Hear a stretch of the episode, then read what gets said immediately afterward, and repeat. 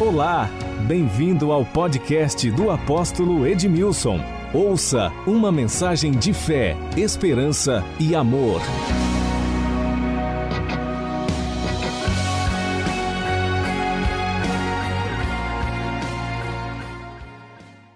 Nós estamos desenvolvendo uma série nas quartas-feiras, os milagres de Jesus.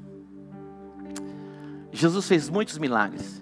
Nem todos os milagres que Jesus fez estão registrados nas Escrituras. Ele fez muito mais milagres. Mateus, Marcos, Lucas e João, que são os evangelistas que contaram, são como historiadores da vida de Jesus, eles não escreveram tudo o que Jesus fez.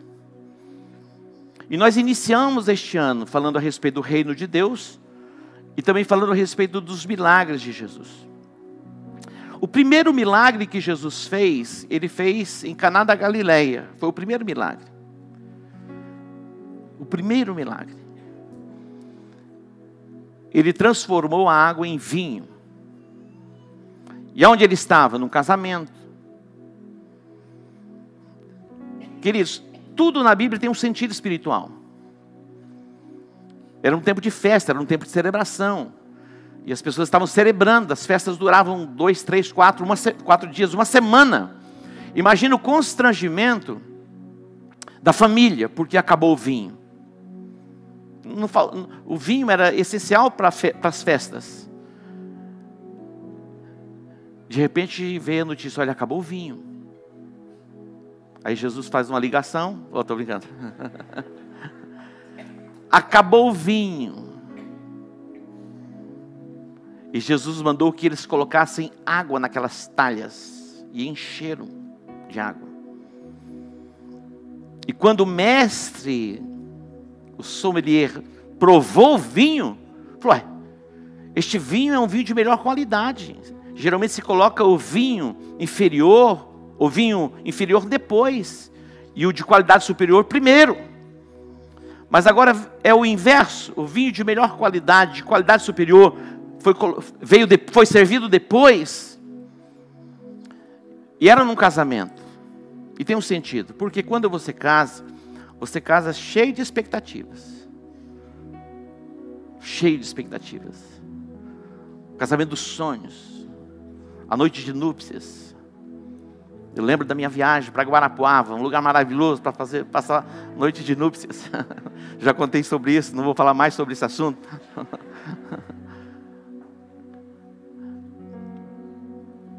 Mas é algo glorioso, não importa. Se você vai de ônibus ou como você vai, eu fui de ônibus para minha lua de mel, coisa maravilhosa. Mas é um tempo maravilhoso, é o êxtase. Mas depois o tempo passa. E começam muitos problemas. De repente, aquilo que era prazeroso já não tem mais prazer. O que fazer? Aí entra Jesus. Jesus ele é poderoso para fazer um milagre no seu casamento. E o vinho de uma qualidade superior você desfrutar no final da vida. E por, e por toda a vida, na verdade. Esses jovenzinhos aí que estão casando, não tem que experimentar do vinho de uma qualidade é, inferior na caminhada e na jornada. Já vai começar com vinho bom e vai terminar com vinho melhor ainda. Você pode dar um aplauso ao Senhor? Então, um dos milagres que Jesus fez. E se você precisa de um milagre no seu casamento, nós vamos orar e Deus ele pode fazer. Amém? Então receba aí a sua cura, a sua restauração na área do seu casamento, que você tenha uma família consolidada e que vocês desfrutem da presença do Espírito Santo e deste vinho da melhor qualidade. Mas falamos na semana passada a respeito do milagre da provisão: cinco pães e dois peixinhos. Hoje eu estava ministrando na rádio e alguém estava ouvindo a rádio no carro, ouvindo rádio no carro. E ele foi tão tocado que ele foi na rádio. E esperou na antessala, quando eu saí, ele falou: Apóstolo, eu vim para. Eu estava ouvindo o programa, fui tão abençoado com a palavra, e eu estava aqui esperando o Senhor para te dar um abraço. Eu estava com a filhinha. E quando nós estava, eu, quando, enquanto eu estava ministrando a respeito do milagre da provisão, ele estava passando por uns momentos difíceis. E ali na antessala, esperando para falar comigo, ele diz: Apóstolo, o meu, um milagre acabou de acontecer na minha vida financeira. Olha que Deus extraordinário. O Guilherme estava comigo e a Daim. E o bispo. Algumas pessoas podem pensar assim: olha, Deus não se importa com essas coisas. Mas Deus se importa com a sua provisão. Deus se importa com a sua provisão. Acredite nisso. Deus fez o homem no sexto dia. Ele criou todas as coisas. O primeiro dia, e disse Deus: haja luz e houve luz. Depois ele faz, ele faz os luminares. Depois ele as plantas, os animais, os répteis, as aves, os peixes. Só então ele criou o homem. Você já viu aquela conversa dizendo assim: olha, alguém coloca a carroça na frente dos bois? Pois é, Deus não faz assim. Todas as coisas estão no seu devido lugar. Antes que Deus criasse o homem, Ele criou a provisão para o homem e não a criou de uma forma escassa, Ele criou de uma forma abundante. Então, Deus ele pode fazer um milagre, trazendo provisão sobre a sua vida. Esse texto que eu falei na semana passada fala a respeito da, da, da multiplicação dos pães e dos peixes. Era uma multidão, 5 mil pessoas. O culto demorou um pouco mais, a gente não sabe que hora começou, mas já estava assim o sol declinando. E 5 mil pessoas estavam ali ouvindo Jesus fora as mulheres e as crianças. Imagina uma reunião com 5 mil pessoas. E de repente vêm os discípulos de Jesus, os doze, e dizem assim: Olha, está na hora de terminar o culto. As pessoas vieram do trabalho, passou do horário. Despede a multidão, já é tarde, para que eles possam sair pelas aldeias, para encontrar um lugar para dormir, e também algum lugar em que eles possam comer. Sabe o que Jesus disse? Dá-lhes voz de comer. Jesus mexe com a estrutura e com a nossa inteligência, com aquilo que é racional e lógico, porque a fé transcende a lógica, a fé vai além daquilo que é razão. Jesus disse: dá-lhes voz de comer. Falou, mas como? Nós não temos aqui, senão cinco pães e dois peixinhos. Aí vai começar o milagre da provisão. Jesus faz o seguinte: organiza em grupos de 50.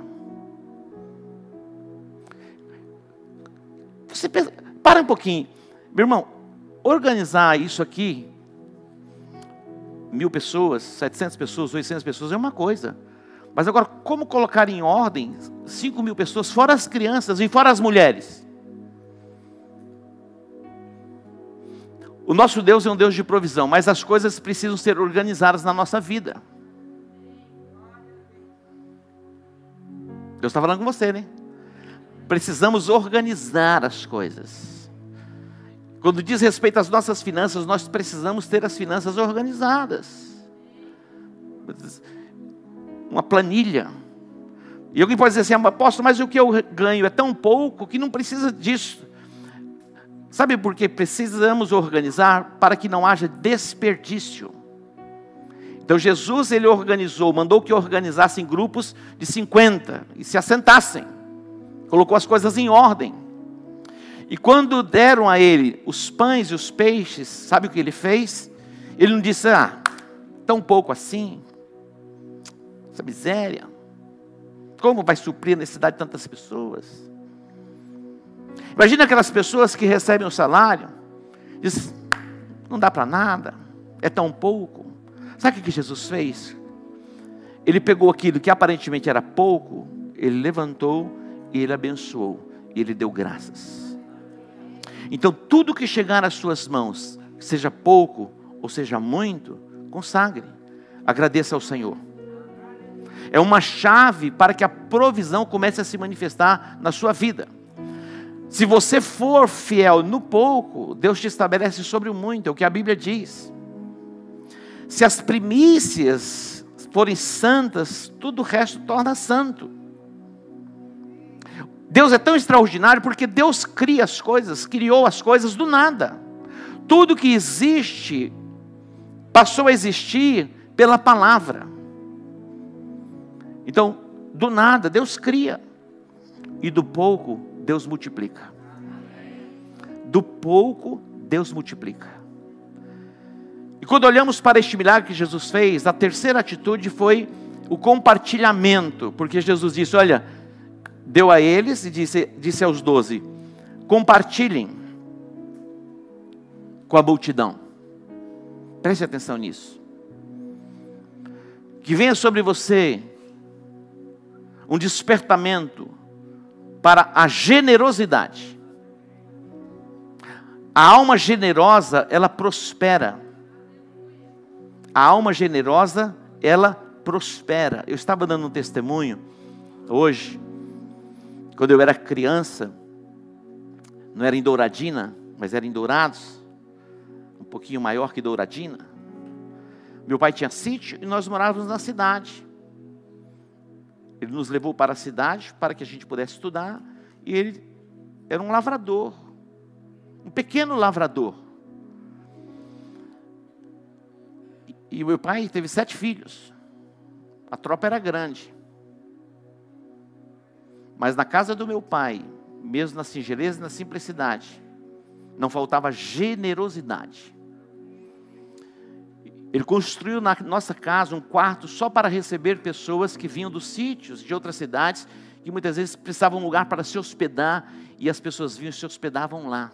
Era como uma hospedaria. Era a generosidade dele. Isso marcou as nossas vidas quando éramos crianças. E eu me lembro que naqueles dias, as casas não tinham muros, eram casas simples, e quase todas as manhãs alguém vinha à nossa casa e batia: vizinho, você tem um pouquinho de café para nos emprestar? E um pouquinho de açúcar? Quase todos os dias. E sempre na nossa casa o meu pai tinha o café para arrumar e açúcar. Não era para emprestar, porque era um, um linguajar que eles usavam para falar: você pode me dar? Mas eles pediu emprestado. Mas o meu pai sempre dava. E eu compartilhei hoje, meu pai com 90 e poucos anos, ele me chamou para uma conversa. Eu fui à sua casa e ele estava um pouco angustiado. E eu estava sentado diante dele. E ele diz assim: Eu estou muito preocupado. Imagina, 90, quase 100 anos de idade, preocupado. Eu falei: Com o que, pai? Lá com as finanças, com os recursos. Eu falei: Pai, quantos anos o senhor tem? Ele falou a idade dele. Meu pai morreu com 103 anos.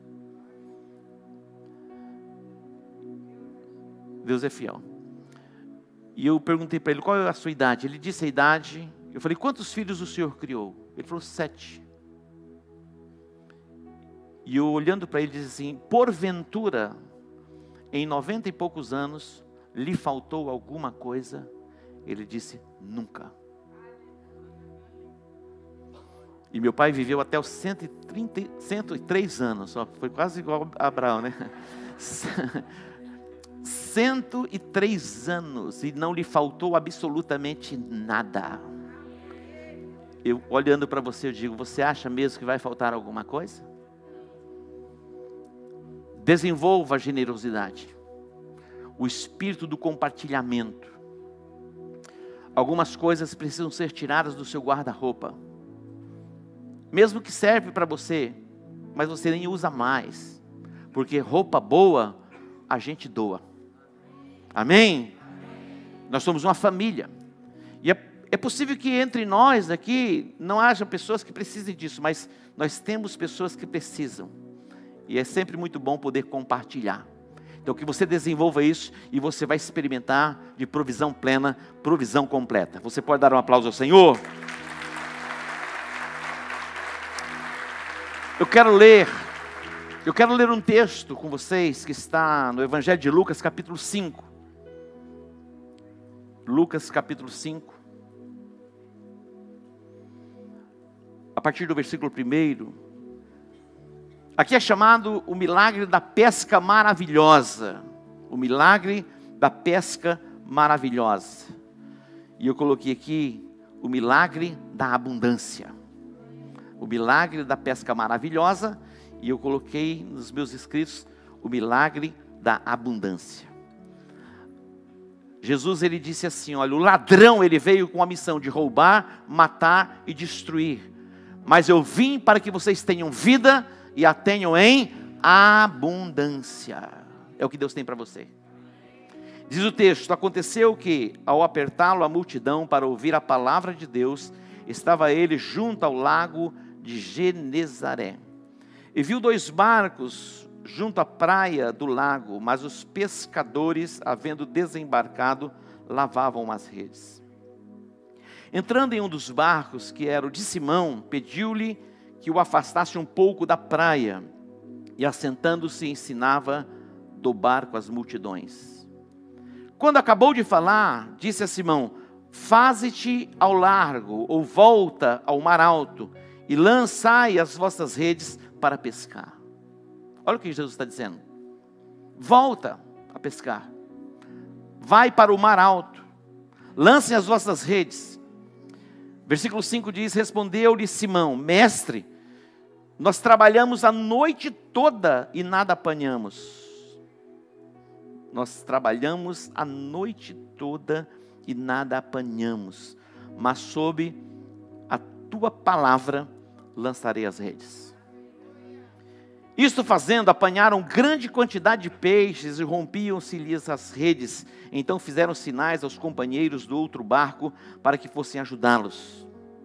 E foram e entraram ambos os barcos e encheram ambos os barcos a ponto de quase que quase ia a pique. Vendo isto, Simão Pedro prostrou-se aos pés de Jesus, dizendo: Senhor, retira-te de mim, porque eu sou pecador. Pois à vista da pesca que fizeram, a admiração se apoderou dele e de todos os seus companheiros, bem como de Tiago, João, filhos de Zebedeu, que eram seus sócios. Disse Jesus a Simão: Não temas, doravante serás pescador de homens. E arrastando eles os barcos sobre a praia, deixando tudo, os seguiram. Que texto extraordinário fala a respeito de uma pesca maravilhosa. Pedro, Tiago e João, eles eram sócios na indústria da pesca. Existem várias formas de se pescar. Essa pesca artesanal, um equipamento básico, mas existem pescas que são chamadas pescas industriais ou pescas comerciais, que as pessoas pegam grandes quantidades de peixes. Pedro, Tiago e João, eles eram pescadores profissionais. Todo o sustento da família vinha desta indústria chamada indústria da pesca. Quando a gente vai a Israel, o Mar da Galileia é tão exuberante. Eu fico imaginando nos dias de Jesus. A maioria das pessoas que viviam ao redor do Mar da Galileia, eles eram pescadores e viviam da pesca. Jesus ele chega e está ali entre a multidão e ele entra em um dos barcos que era de Simão, como que me empresta o seu barco, e ele começa a ensinar. E eles estavam fazendo o que? Lavando as redes. Depois de terem trabalhado a noite toda e não tendo resultado algum. Não há nada mais frustrante do que você trabalhar, trabalhar, trabalhar passa um ano, dois anos, três anos, cinco anos, dez anos, quinze anos, vinte anos, e você permanece no mesmo lugar. Quantas pessoas vivem assim? Elas trabalham, trabalham, trabalham. Quando chega no final do ano, elas estão como que estagnadas. Esses homens, eles tinham famílias trabalharam a noite toda e não apanharam nada. Mas estavam lá lavando as redes. E Jesus chega e diz assim: Olha, voltem para o mar alto e lancem as vossas redes. Pedro era um homem muito experiente na arte de pescar, porque Algumas pessoas pensam que pescar é coisa simples, mas não é tão simples assim. Tem uma arte. Para cada tipo de peixe tem um equipamento. Pedro olha e diz: Mestre, nós trabalhamos a noite toda. Em outras palavras, o mar não está para peixe. Interessante porque nós estamos vivendo neste cenário e o diabo quer colocar algumas coisas na nossa mente para nos conformarmos com esse sistema, dizendo assim: olha, aperte os cintos, o piloto sumiu. Estamos à deriva, ninguém sabe para onde vai. E é possível que algumas vozes estejam falando dentro de você: olha, se prepare, não tenha muitas expectativas. E essas vozes vão formatando o seu pensamento, as suas ideias, e você muitas vezes vai ficando o que? Atormentado. Pedro diz: Mestre, nós trabalhamos a noite toda. Afinal de contas, ele podia ter dito: Quem entende desse, deste negócio de pescar somos nós. O senhor já pescou alguma vez na vida? Ele podia ter feito algum, algumas perguntas, alguns questionamentos. Mas ele diz assim: Olha, não pegamos nada mas sobre a tua palavra ou sobre a tua palavra, nós vamos lançar as redes. É tão extraordinário pensarmos a respeito disso. Eu quero destacar duas coisas aqui. Primeiro, a fé. A Bíblia diz que sem fé é impossível agradar a Deus. Sem fé é impossível agradar a Deus. E a fé, como vem a fé? A fé, a fé vem pelo ouvir e ouvir pela palavra de Deus. Quando Jesus liberou a palavra para que ele voltasse ao mar para pescar, a fé foi ativada, despertada. E o segundo que eu quero mostrar para você, que é uma atitude, é a obediência. Porque Pedro podia pensar assim: olha, eu creio, eu acredito nisso. Mas se ele não tivesse uma atitude em obedecer aquilo que Jesus falou, ele não tinha experimentado o milagre. Então a fé e a obediência, elas, elas caminham de mãos dadas. Mesmo não sendo racional ou lógico voltar a pescar, porque o melhor período para pescar era a noite, e não de dia, e Pedro sabia disso, Tiago sabia, João sabia, e o próprio Jesus também sabia. Mas Jesus lançou a palavra. Agora é interessante a palavra ela tem poder para criar, para estabelecer, mas ela precisa encontrar um coração apropriado para que ela possa germinar e frutificar. Eu gosto de Marcos capítulo 4, que fala a respeito da parábola do semeador. Certo semeador saiu a semear, parte da semente caiu à beira do caminho, parte da semente caiu no solo rochoso, parte da semente caiu entre os espinhos e parte da semente caiu no solo bom e produziu a 30, a 60 e a 100. O problema não está na semente. O problema não está na palavra que está sendo liberada. Quando Jesus fala a respeito da parábola do semeador, que os discípulos não entenderam, foi aí que ele disse: A vocês é dado conhecer os mistérios do reino, o reino de Deus, o reino dos céus, tem mistérios. A semente, ela traz consigo esta capacidade, preste atenção, as palavras que nós falamos, elas são sementes. E é interessante atentarmos para o texto, porque são quatro tipos de solo, e apenas um tipo de solo vai frutificar e a produzir, em um nível de 30, de 60 e de 100. Eu estou aqui lançando sementes, nós estamos lançando sementes. O solo é o seu coração. Aí você vai receber a semente solo preparado. Deus vai mandar a chuva, a semente vai germinar, a planta vai crescer, a espiga vai se desenvolver e amadurecer, e você vai colher. Quando Jesus disse: Voltem para o mar alto e lancem as vossas redes, eles poderiam ficar apenas questionando a racionalidade de se fazer isso ou não fazer. Imagina. Cada um de nós desenvolvemos algum tipo de habilidade. E Deus é tão extraordinário que Ele vai nos conduzindo para vivermos o seu propósito. E os jovens, muitas vezes, eles ficam um pouco angustiados e até perplexos, porque é um processo mesmo de crescimento, de amadurecimento. Mas todos nós temos em nós alguma habilidade, habilidade em alguma área.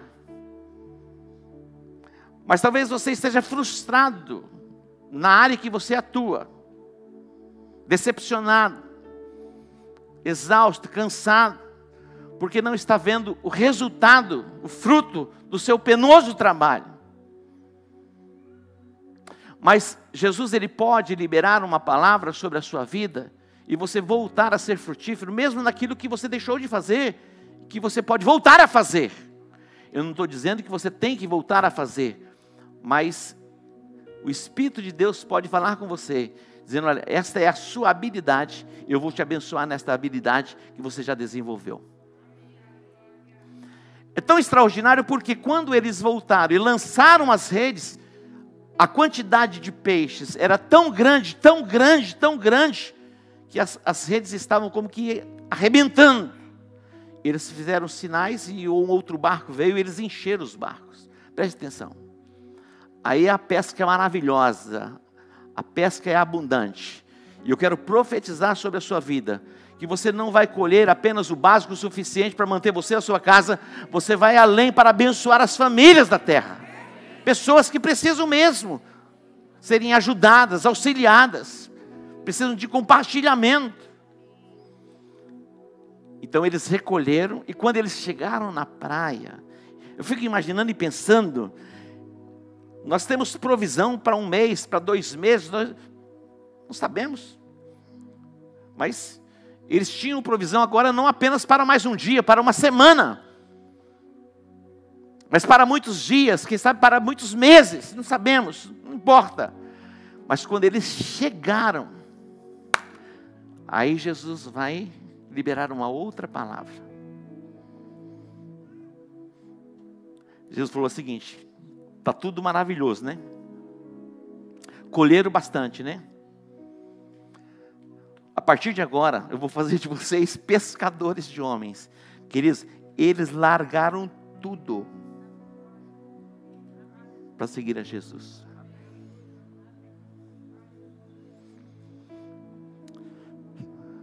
Eu falou, posso, vou ter que largar tudo? Eu fiquei imaginando e pensando, a dispo... olha só, eles tiveram a disposição para fazer o que Jesus ordenou que eles fizessem, que não era racional e não era lógico voltar para o mar. Agora eles voltam. E eles pescam de uma forma abundante, é chamada pesca maravilhosa. Excedeu a capacidade do barco. E quando eles chegam na praia, aí Jesus disse: Agora sim, eu vou fazer de vocês pescadores. E eles largaram tudo. nada mais nos prendia. Deus quer nos levar para esta dimensão. Quando Jesus disse assim: Olha, busquem em primeiro lugar o reino de Deus e a sua justiça, e todas estas coisas, diz o texto aqui, ó, 6,33, né? Buscai, pois, em primeiro lugar o reino de Deus e a sua justiça, e todas estas coisas vos serão acrescentadas. Volte o texto um pouquinho, no 25. Eu quero mostrar para vocês. Por isso vos digo: não andeis ansiosos pela vossa vida. Meu irmão, é preocupação demais para a nossa cabeça. O Satanás trabalha duro. Hoje alguém me passou uma mensagem dizendo assim, e vi num grupo, tem uns grupos que não dá para estar, tem que sair. Mas esse camarada mandou no particular. Você lembra o que o Collor fez com a poupança de todo mundo? Dizer, Está chegando a hora. Vai acontecer a mesma. Olha o que o Satanás traz, meu irmão. O que, que ele quer plantar em você? Ansiedade e preocupação. Ah, ainda bem que eu não tenho nada na poupança mesmo, né? Então. tendo ou não tendo, o diabo trabalha para plantar em você ansiedade e preocupação. Ansioso não é apenas aquele que não tem, aquele que tem também, muitas vezes está o que? Ansioso, porque não tem limite. O cara fala assim: olha, no dia que eu tiver a minha primeira casa, minha casa, minha vida, estou resolvido o problema. Daí ele tem a casa. Ele falou: não, mas agora tem que ter uma casa maior. Aí tem que ter a segunda casa, a terceira casa, a quarta casa, mil casas. E não tem limite. Não estou dizendo que você não possa ter, você pode ter, não é problema. Mas o que não pode é as coisas terem você. Quando Jesus diz assim: olha, por isso eu vos digo, não andeis ansiosos pela vossa vida, quanto que a vez de comer ou beber, nem pelo vosso corpo, como quanto ao que a vez de vestir, não é a vida mais do que o alimento e o corpo mais do que as vestes? O que é mais importante? O corpo ou a veste? O corpo.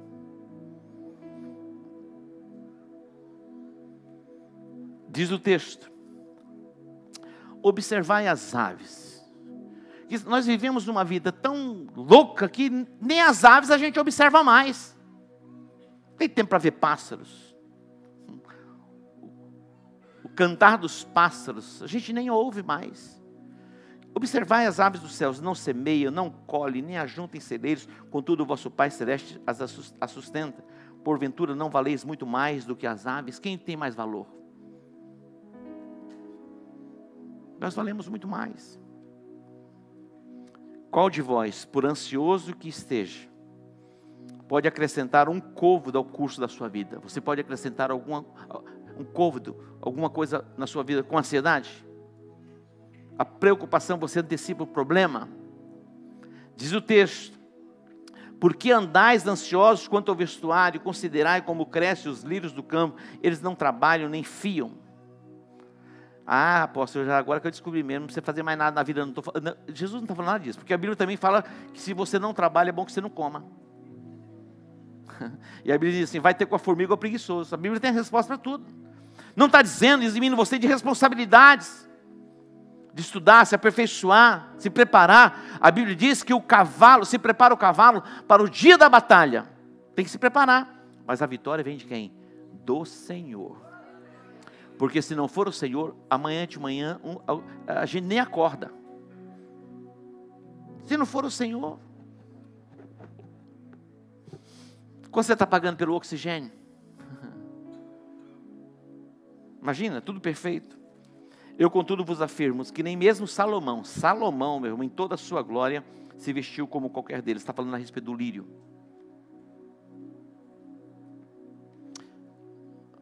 Você já percebeu que em uma área da sua vida as coisas sempre estão melhorando, e, é, e pode ser que em uma outra área, na questão de ansiedade, preocupações, essas neuroses que têm afetado a humanidade, isso está perturbando você.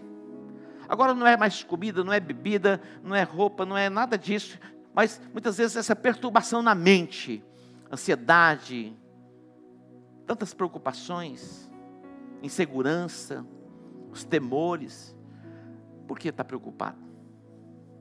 Ora, se Deus veste assim a erva do campo, que hoje existe e amanhã é lançada no forno, quanto mais vós, outros homens de pequena fé. Portanto, 31. Não vos inquieteis dizendo: que comeremos, que beberemos, com que nos vestiremos? Porque os gentios, os pagãos, é que procuram todas essas coisas. Pois vosso Pai Celeste sabe que necessitais de todas elas. Aí ele fecha dizendo: é Jesus falando, buscai, pois, em primeiro lugar o seu reino, a sua justiça, e todas estas coisas vos serão acrescentadas. Aonde os discípulos estavam, os doze estavam, aonde Pedro estava, onde Tiago estava, lavando as redes.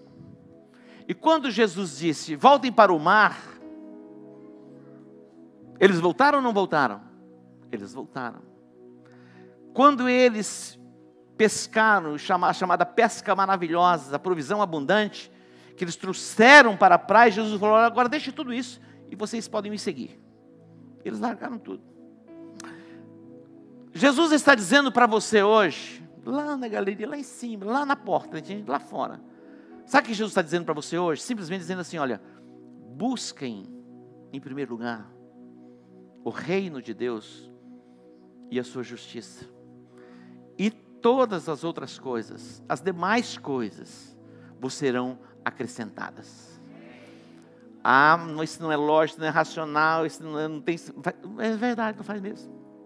Mas se ele falou para Pedro voltar para o mar, e Pedro voltou e pescou, pode acreditar. Busquem em primeiro lugar o reino de Deus e a sua justiça, e as demais coisas vos serão acrescentadas. Vou encerrar.